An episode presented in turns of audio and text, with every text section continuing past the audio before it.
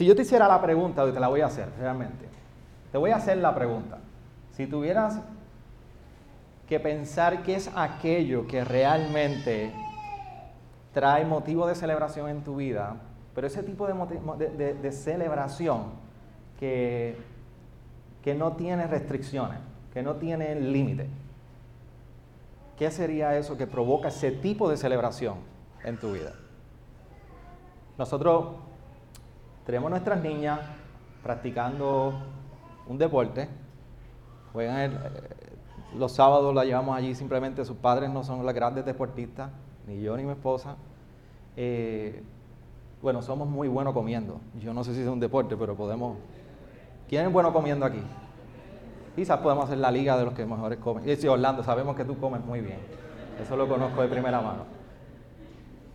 Y, una de las cosas que, que y yo tenemos como, como, meta cada vez que nos sentamos allí a ver, que vemos los padres, eh, diferentes tipos de padres. Hay uno que, que, todos los sábados lo vemos, está metido allí con el training, interrumpiendo el trainer y diciéndole al training al hijo cómo tiene que jugar. Ah, vemos otro que está en las gradas como si aquello fuera una competencia. Y Necha y yo decimos, mira, vamos a quedarnos aquí, dejan que ellas jueguen y disfruten. That's it, eso es suficiente. Pero hay momentos que se pone tan bueno que se nos sale y dice, vamos, vamos, dale, vete, vete. Y nos miramos y yo, baja, vuelve, Xavier, esto, esto, no es. ¿Pero por qué? Porque es motivo de celebración ver a nuestras hijas desempeñarse de una manera que, que, bien lo están haciendo. Cuando yo estaba cumpliendo, cumplía los, los, 10 años, eso casi como de una década atrás más o menos posiblemente, ha sido el cumpleaños, no ha sido los 15 de mi hermana, no ha sido eh, diferentes ceremonias de cumpleaños, ha sido ese cumpleaños número 10, si no me equivoco, lo que ha marcado toda la familia. Simplemente un cumpleaños sencillo, pero a mi papá se le ocurrió la idea de hacer un barbecue. Cuando eh, los barbecues redonditos, los Weber, ¿ustedes los conocen? Salieron, pues un barbecue era un toldito de, eh, el famoso toldo azul. Allí lo colocó, hicimos un, cumpleaños con las amistades de la calle, con la, amistad de la, familia. Y simplemente a mi mamá se le ocurrió, y eran los cumpleaños cuando había mucho buen presupuesto para dar una bolsita de regalo a todos los niños, ¿se recuerdan? Ah, en todos los cumpleaños eso lo había. Y a mi mamá se le ocurrió la gran idea de colocarle unas pistolitas de aguas pequeñas, así, a, a nosotros que teníamos 10 años. Y era el periodo también donde se utilizaban las cámaras grandes en el hombro para grabar todas las actividades. Y allí había uno de, eh, de, los familiares con esa cámara grabando. Y mientras a las 3 de la tarde se va desarrollando el cumpleaños, usted puede ver en el video, porque todavía lo preservamos al día de hoy, y nos sentamos a verlo de vez en cuando ese video, chorritos de agua corriendo y cruzando en la toma de esa cámara. Y cada vez eran más chorritos, más chorritos, más chorritos. Esa era la era de la famosa Super Soccer. Si usted no se recuerda de eso, si usted no sabe lo que es, pues esa fue la mejor generación. Y empezamos a mojarnos, mojarnos, mojarnos. Y mi papá fue y sacó la Super Soccer que teníamos allí. Y comenzamos a mojarnos. Pero lo interesante es que el cumpleaños empezado como a la una de la tarde, 12 del mediodía. Y el video va recorriendo casi siete horas de toda la familia mojándose, porque entonces todas las tías tomaron las mangas, tomaron todos los baldes y los cubos, y aquello fue una celebración hasta las 10 de la noche, que todavía la cámara registra la noche los chorros de agua por todo el patio, y la urbanización, toda la familia con buena vestimenta, todos celebrando. Y cada vez que nosotros recordamos esa imagen de ese cumpleaños, decimos, qué buen cumpleaños fue aquel celebrando. Fue sin límites. Allí no hubo un tío, no hubo un abuelo, allí había gente coja, allí gente que no había podido casi caminar y todos se llevaron el manguerazo. Ese es el tipo de celebración que yo les digo. ¿Qué es lo que provocaría, qué provoca en ti ese tipo de celebración? Porque cuando, cuando nosotros nos encontramos en un pasaje como este, en Lucas 1, 46 al 56, es un pasaje que nos recuerda que la Navidad, esta Navidad en el 2023, hay motivos para tú y yo celebrar. Y para celebrar sin límite, para celebrar sin restricciones, pero pareciera que en ocasiones no lo hay.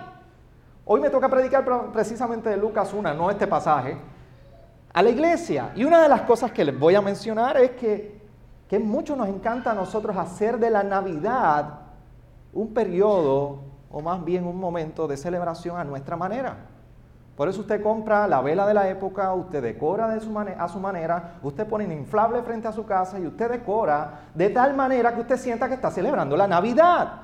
Pero en ocasiones la celebramos más bajo nuestros propios motivos y nuestro propio interés que bajo el propio motivo que la palabra nos recuerda que debe cobijar nuestro hogar en la Navidad. Y el cántico de María nos recuerda esto. Y contesta la pregunta de por qué tú y yo podemos encontrar razones para celebrar el nacimiento de Jesús. Celebrar Navidad. De hecho, el cántico de María es prácticamente un eco del cántico de Ana en el Antiguo Testamento, en 1 de Samuel capítulo 2. Y una de las cosas, voy a hablar más adelante de esto, que nosotros vemos en ese cántico de Ana, es que Ana celebra por lo que Dios está haciendo en ella, pero también lo que estará haciendo en el futuro de su pueblo, trayendo un rey y trayendo un redentor. Pero lo más interesante de ambos cánticos y de este cántico de, de, María es que nos recuerda el modus operandi de Dios. Y esto se lo mencioné a la iglesia hace un tiempo atrás cuando predicaba precisamente de, ese cántico de Ana. Y es que cuando su pueblo no tiene fuerzas, cuando su pueblo se encuentra sin recursos, sin esperanzas, Él ama extender su mano desde el cielo y atender al desamparado. En Ana no había esperanza, si usted conoce la historia de Ana, en Ana no había esperanza sobre el futuro en ella poder tener un hijo. En María, en su contexto de este cántico, ella estaba turbada por las noticias que estaba recibiendo.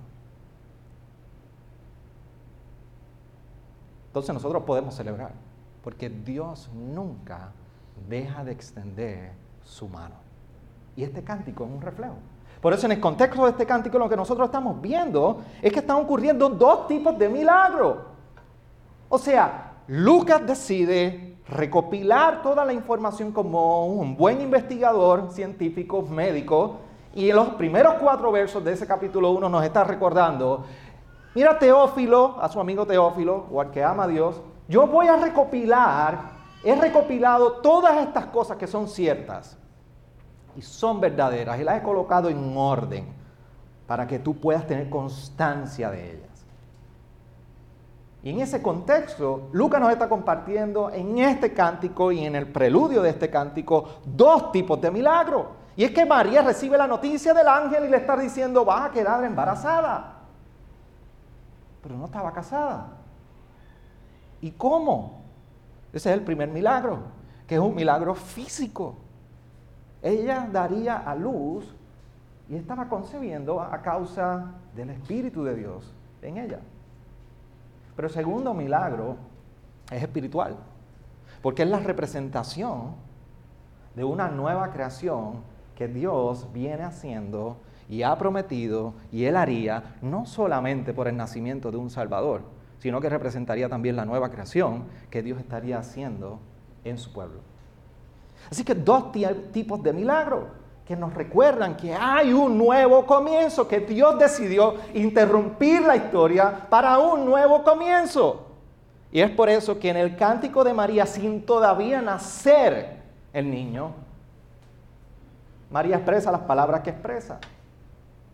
Entonces, no hay mucha lógica cuando nosotros vemos y leemos el cántico de María en el contexto, contexto que no ha nacido el niño. Porque el cántico de María está en pasado, el niño todavía no ha nacido. No hay lógica humana para expresar las palabras, pero déjeme decirle, en resumen, María canta como una expresión de fe por las noticias que había recibido. Entonces María recibe y se turba por las noticias de que quedaría embarazada y luego de ella poder reflexionar, se mueve en fe y expresa este cántico. Así que es el resultado del creer en la palabra del ángel. Y como resultado de esta fe tenemos este hermoso cántico. Muchos lo conocen en inglés como el Magnificent, magnificente, la celebración, en gozo del Señor. ¿Por qué? Porque nosotros vemos que María se va moviendo y recorriendo en este cántico del verso 46 al, del 46 al 50 prácticamente, exaltando al Señor. Y lo que hace María es que primero se reconoce su condición de humildad, reconoce su condición de necesidad, conoce su condición en su posición en la que se encuentra delante de este Dios y reconoce que grandes cosas ha hecho el Señor. Pero luego María se, mueve a resaltar no su condición de humildad, sino a, sino a reconocer las obras de lo que ha hecho el Señor, o más bien lo que ha hecho el Señor. Por eso desde el 51 a 53 nosotros vemos que ella resalta las proezas del Señor. ¿Y cómo lo resalta? Diciendo que ha esparcido los soberbios, removió los poderosos de su trono, exaltó a los humildes. Y por último terminan esos dos versos 54 y 55 resaltando que Dios ha cumplido su promesa. Dios es un Dios que lo que promete lo cumple. Porque dice, ha recordado su misericordia. ¿A quién? A Israel. ¿En qué promesa? En la promesa que le había dado a Abraham. Que en su descendencia serían benditas todas las naciones. Y que de su descendencia redimiría a su pueblo. Eso es lo que nosotros estamos viendo en ese contexto del cántico de María. Pero la pregunta que nos debemos hacer, ¿qué revela el cántico de María? Dos cosas revelan. Más bien dos tipos de revelación que nosotros vamos a hablar. El cántico revela muchísimo acerca de la elección de Dios a María. Porque cuando nosotros vemos en la manera que María se dirige en las, en las primeras estrofas de este cántico, lo que hace Dios a través de ese cántico es que está poniendo toda perspectiva en el horizonte, en el futuro, en lo que Él estaría haciendo, porque Dios traería cambios. Es lo mismo que sucede con el cántico de Ana, resaltando a Dios, pero también los cambios que traería para su pueblo. Por eso cuando María está cantando en esta primera expresión, esas primeras estrofas, María está resaltando lo extraordinario que estaría sucediendo en el futuro. Por eso llama en ese verso 49, porque grandes cosas me ha hecho el poderoso y santo es su nombre. María está apuntando a un futuro extraordinario de lo que proveería, estaría proveyendo Dios por medio del nacimiento de este niño. Pero no solamente revela acerca de la elección de, de María, sino que este cántico también revela muchísimo acerca del reino de Dios. Porque lo que estamos viendo es que en cierta manera el reino de Dios está siendo inaugurado. Por eso habla con certeza de que no hay duda. La razón por la cual María está hablando en pasado, está expresando este cántico en pasado, es resultado de una costumbre hebrea en su poesía. Hay unos tiempos que se conocen tiempo perfecto e imperfecto y cuando nosotros vemos que en esa poesía el tiempo perfecto viene a ser el tiempo completado de algo que ya se completó o un tiempo imperfecto que todavía no está completo, toda esta expresión hebraica está en tiempo perfecto. Es completado, es se ha dado por hecho, aunque no haya sucedido. Así es que María está expresándose. Está en pasado porque precisamente está con la certeza de que ocurrirá y ocurrirá majestuosamente, soberanamente, supremamente en la persona de Jesús.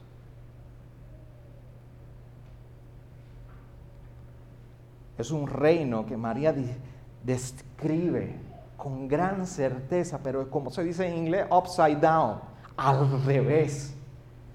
Y es al revés porque es un reino que está siendo inaugurado, no para los poderosos, no para los que tienen los bienes, es para el necesitado. Porque los soberbios son esparcidos, dice ahí, en el pensamiento de sus corazones. He quitado los poderosos de sus tronos su expresión en el contexto original es una expresión como si cuando usted toma el polvo y en una mesa o está sucio y dice, se dispersa. Trate de recogerlo y ponerlo de nuevo en su lugar. Es imposible. Así que Dios ha abierto el camino. Dios ha esparcido a los poderosos para que el humilde sea exaltado. A los ricos los ha vaciado sus manos, para que entonces el hambriento que no tiene nada sea lleno. Conviene. ¿Y por qué María habla de esa manera? Lo interesante, recuerden, Lucas está recopilando todo esto.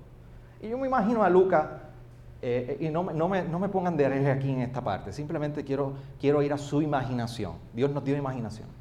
Pero ustedes se imaginan Lucas recopilando y entrevistando y escuchando y diciendo, ¿y qué más dijo María? Cuéntame, ¿cómo cantó María? Y allí le están diciendo, no sé a quién entrevistó. No nos dice. Pero él se dedicó a recopilar todo. Pero yo me imagino él escribiendo y, cuando recibía las notas diciéndole, Lucas, Lucas, no olvides esto, Lucas. Cuando María comenzó a cantar, ella hizo una referencia al cántico de Ana. Ah, primero de Samuel. Lucas, Lucas, no te olvides que cuando María estaba cantando, hizo referencia al salmista en el Salmo 103. Oh. Lucas, ahora que me recuerdo, hizo referencia al Salmo 7. No te olvides de eso. Fue parte de sus estrofas y de sus cánticos.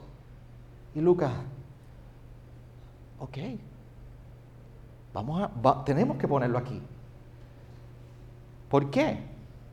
Ah, porque en el cántico de Ana, en primero de Samuel capítulo 2, Ana está hablando del futuro del pueblo.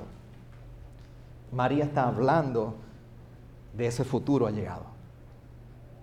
No solamente eso, sino que el verso 50, si usted tiene una Biblia bastante moderna, va a ver que las letras cambian y están ahí como medias itálicas.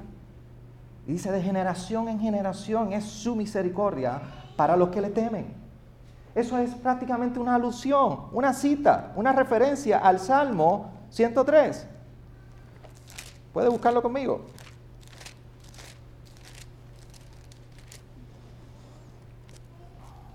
Y en el Salmo 103, mire el contexto del Salmo 103, en el cual el salmista está escribiendo. Los primeros tres versos dicen, bendice alma mía al Señor y bendiga todo mi ser a su santo nombre. Bendice alma mía al Señor y no olvides ninguno de sus beneficios. ¿Cuáles son parte de esos beneficios? Él es el que perdona todas mis iniquidades y el que sana todas mis enfermedades. El que rescata de la fosa de tu vida y el que te corona de bondad y compasión. El que colma de bienes tus años. Pero eso no es la citación directa que hace María. La citación directa está en el verso 16.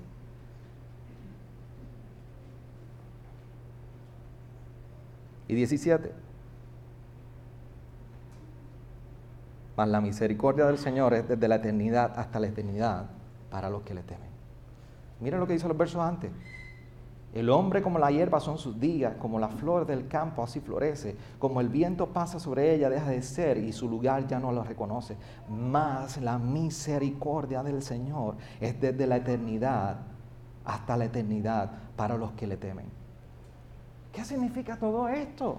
María estaba enfatizando en su cántico la bendición del Señor dentro de un contexto de no olvidar los beneficios que ha sido porque Él es quien perdona las iniquidades. Pero cuando la vida del hombre parece que está vacía como la hierba, su misericordia continúa permaneciendo. Así que en este resultado de la bendición de María, que expresa y haya expresión de fe un cántico, María apunta no solamente a que el futuro al cual Ana expresaba en su cántico ya llegaba a su cumplimiento en el nacimiento de ese niño, Jesús, Ahora está recordando, no olvides la bendición de que a pesar de que somos como la hierba, su misericordia, su misericordia será para toda la eternidad. Así que María está resaltando esto en su contexto, pero no se queda solamente ahí, que el verso 53 está haciendo a otra alusión directa a un salmo. Dice, a los hambrientos ha colmado de bienes y ha despedido a los ricos con sus manos vacías. Pero ¿qué dice el Salmo 107, versículo 9, que es el contexto? Porque Él ha saciado el alma sedienta y ha llenado de bienes al, al alma hambrienta. ¿Por qué María está usando esta porción del Salmo 107? La está usando porque el Salmo 107 es un recordatorio de cómo Dios ha librado a su pueblo en medio de las aflicciones. Y el salmista se va hacia el tiempo que estuvieron en el desierto y está diciendo desde el verso 1, da gracias al Señor porque Él es bueno, porque para siempre su misericordia. Díganlo los redimidos del Señor a quien ha redimido de la mano de los adversarios. Mira el verso 4, vagaron por el desierto, por un lugar desolado, no hallaron camino a una ciudad habitada y hambrientos y sedientos su alma desfallecía en ellos. Y el verso 6, entonces clamaron en su angustia al Señor y Él, ¿qué? Los libró de sus aflicciones. Dios los libró de sus aflicciones, por eso el que puede decir el salmista en el verso 9, porque Él ha saciado el alma sedienta y ha llenado de bienes al, al alma hambrienta. María está recordando, en medio de la aflicción, en medio de esta espera de un redentor, Dios ha llegado y ha interrumpido los tiempos para recordarnos que el futuro que miraba Ana ha llegado a ser inaugurado. Para recordarnos que mientras el salmista nos decía, no olvides nunca los beneficios del Señor, bendice alma mía, al Señor y no olvides ninguno de sus beneficios. Nos dice y nos recuerda, ahora ha llegado el momento de que hemos de ser saciados por la eternidad. Y cuando pareciera que el momento oscuro no pasa y que el tiempo está en silencio, María nos recuerda en su cántico, eh, Dios ha interrumpido el silencio y nos recuerda que parece desierto, pero hoy nos ha visitado el que va a saciar nuestra hambre que hace tiempo llevamos esperando ser saciada. María va al, Antiguo Testamento y nos recuerda a cada uno de nosotros. Dios ha interrumpido su tiempo para cumplir su promesa. Dios ha interrumpido nuestros tiempos para cumplir su promesa. Por eso este cántico revela muchísimo hacia nosotros. Así que este cántico es un cumplimiento de Cristo. Es un cumplimiento de la promesa que venía recorriendo todo el Antiguo Testamento. Es el patrón de Dios que por fin María nos dice, se ha cumplido. Es de lo que viene hablando el Antiguo Testamento. Se ha cumplido en el nacimiento de este niño.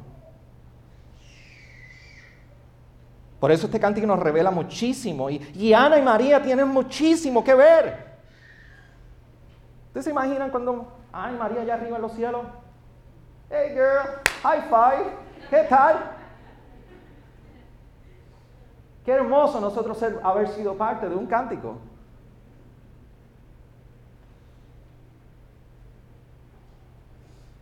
Ambas se regocijaron en, en, que Dios había removido el orgullo y había exaltado el humilde. Ambas recordaban que un nuevo pueblo nacería a consecuencia de un niño.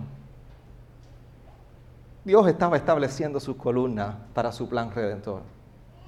Y ambas oraciones, porque María hace una alusión a la oración de Ana, nos recuerdan que ante nuestra mayor razón de angustia, que es tu pecado y mi pecado, Dios ha brindado salvación precisamente por el nacimiento de un niño.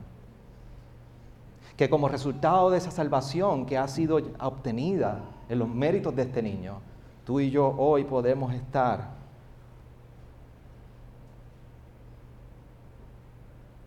con la garantía o tener la garantía de que todas las cosas serán consumadas y ese rey regresará. Pero para hoy, incluso, nos recuerda que este rey todavía sigue teniendo control que este niño hoy ya ha nacido y está a la diestra de Dios Padre, reinando sobre todas las cosas, como bien ustedes lo han seguido en sus estudios de hebreo todos los miércoles. Está allí a la diestra, supremamente soberano, ejerciendo su control sobre todas las cosas, porque su reino ha sido inaugurado.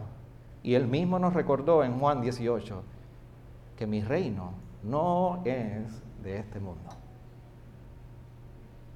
Entonces, ¿por qué celebrar Navidad? ¿Por qué celebrar?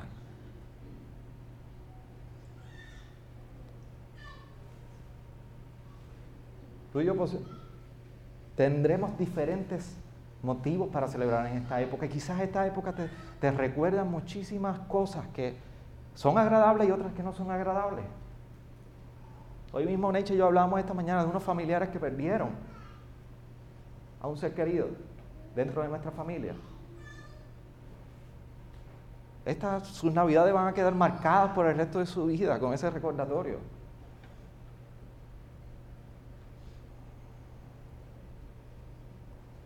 A veces tratamos de hacer épocas como esta, encajonarlas, como decimos en el buen puertorriqueño, ponerlas en nuestro propio contexto, en nuestras propias motivaciones, en nuestras propias expectativas. Nos encanta dejar las navidades como, como queremos que sean. Y planificamos porque queremos que sean perfectas, tal y cual como queremos. De hecho, son pocas las personas que yo he conocido que anticipan las navidades y no esperan que sea un tiempo más allá simplemente de alegría. Por eso hay vacaciones, por eso hay holgorio, por eso hay cenas, por eso hay reuniones, por eso hay comida, por eso hay viaje. Todos queremos acercarnos con la expectativa de que la Navidad va a ser un tiempo de mucha alegría. Pero la realidad es que a pesar de que hay muchísimas cosas que tú y yo no pudiéramos encontrar motivo para sentirnos en celebración, María nos recuerda que sí, que tú y yo somos parte de ese extraordinario futuro que vio María en el nacimiento de su niño, Jesús. Y en ese futuro que María veía, para ti y para mí, es el presente hoy. Tú y yo somos parte de ese futuro que María veía en su cántico. Y esto trae motivo para nosotros celebrar en dos direcciones. Uno, en nuestra condición vulnerable. Si tú eres hoy precisamente de los que recién acabo de describir, que posiblemente no hay muchísimos motivos por los cuales celebrar y no hay muchísimo ánimo como por el cual acercarte en celebración, en esa condición vulnerable, Dios nos ha mirado. Aún hoy Dios sigue mirando en nuestra condición. Nosotros tenemos una hermana que amamos grandemente y que su vida ha sido marcada por, por crisis y sufrimiento.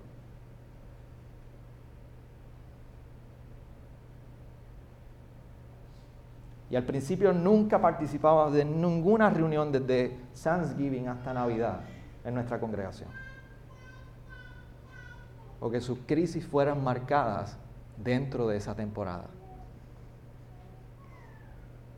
Para nosotros fue un gran regocijo ver. Me ha tomado cuatro años. Bueno, yo me he puesto en las manos del Señor por cuatro años. Y Dios ha hecho una obra en cuatro años. De que en nuestra noche de embeleco, por eso hacemos nosotros allá en Vega Baja, nos ponemos unos embelecos una noche. No había nadie en aquel lugar con más embeleco que aquella señora. ¿Por qué? Porque nosotros precisamente celebramos una época como esta no enmarcada en las circunstancias. Es que precisamente el Evangelio ha llegado para gente quebrantada. El Evangelio ha llegado para el vulnerable. El, el, Evangelio ha llegado para aquel que se siente hambriento y sed como tú y como yo. Yo quiero recordarte que en épocas como esta la mirada del Señor no pasa por alto en tu vida. Porque Dios sigue siendo el mismo como el que te describí hace un tiempo al principio, que cuando el pueblo, cuando su pueblo no tiene fuerza, cuando su pueblo no tiene de recursos, cuando su pueblo no tiene esperanza, a Él ama poder extender su mano y atender. Pero no solamente por nuestra condición vulnerable, saber que Dios nos ha mirado, eso trae motivo de, celebración, sino también que en nuestras circunstancias tenemos que ser recordados que Dios no es que orará, Dios ha orado. Dios ha obrado.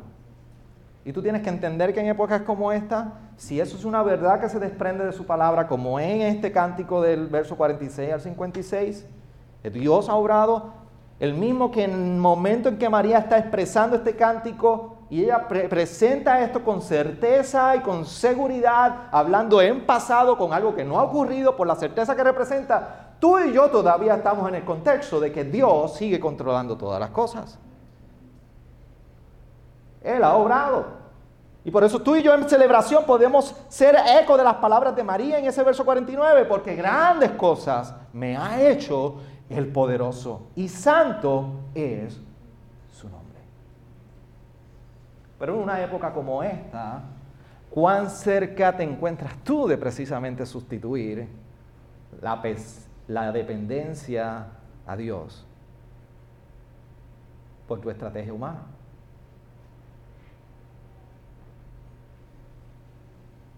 ¿Cómo tú estás seguro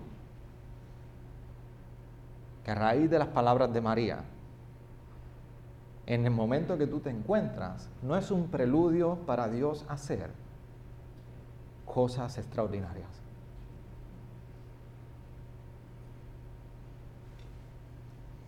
¿Cómo no sabes que en este tiempo, donde tu corazón puede estar inquieto por desespero, por desánimo, no es el preludio precisamente de que Dios ha de interrumpir como lo ha hecho en la historia para una obra u otra obra poderosa?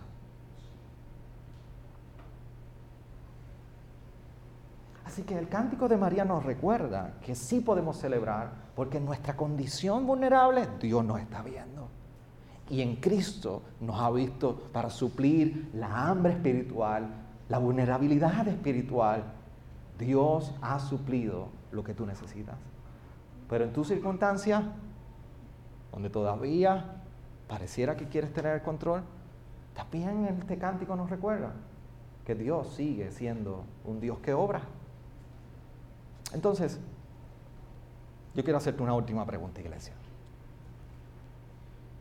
En, medio de un corazón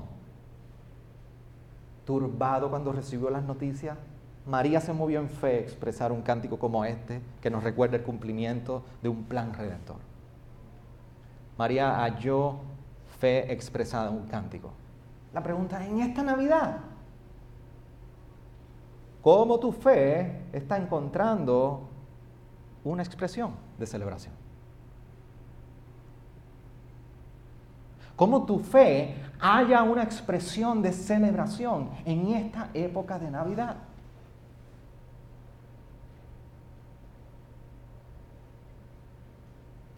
Y eso representa que vas a tener que mirar tu corazón y evaluar tu corazón y decir, mi corazón se está, se está acercando en esta temporada como un corazón dependiente en Él.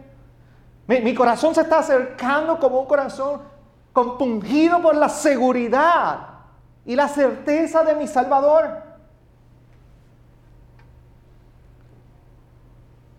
Mi corazón realmente está hallando expresión de fe por la humildad en la cual me acerco a una temporada como esta me encuentro en total dependencia de este Salvador. El, que el, Dios, el Dios que reconoció a María como aquel que cumple sus promesas, sigue siendo el mismo Dios hoy, que también sigue recordándonos sus promesas y su misericordia por Cristo. Por eso yo les ruego, amada iglesia, que en esta Navidad nuestra fe haya expresión de regocijo.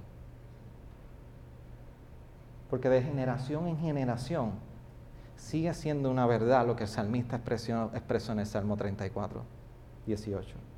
Cercano está el Señor a los quebrantados de corazón y salva a los abatidos de espíritu. Abracemos esta hermosa verdad y procuremos hallar expresión de fe en celebración porque nos ha nacido un Salvador. Inclina tu rostro ahí y permíteme orar.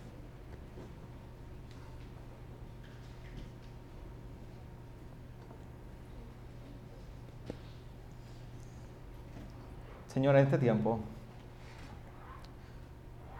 nos acercamos delante de ti, agradecidos por tu palabra, Señor, que nos recuerda la verdad de tu evangelio y que nos recuerda también que en un tiempo como hoy, tú has estado obrando por, de generación en generación.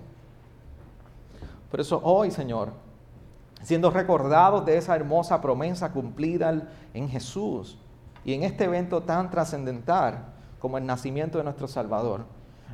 Señor, ayúdanos hoy a que nuestros corazones que en ocasiones llenos de duda, de desespero, desánimo, aún con la alegría fijada en motivos erróneos, nosotros podamos abrazar la verdad de que este Salvador ha nacido para cambiar nuestros días y ser recordado de que tú has despejado el camino para precisamente a pecadores como nosotros, para precisamente a vulnerables como nosotros que están siendo hallados en hambre, en desesperanza y en necesidad de ser recordados que solamente tu evangelio tiene el poder para salvar, pero también, Señor, para movernos en gozo, porque en ti lo tenemos todo. Te rogamos en esta hora y te damos gracias. Amén. Amén.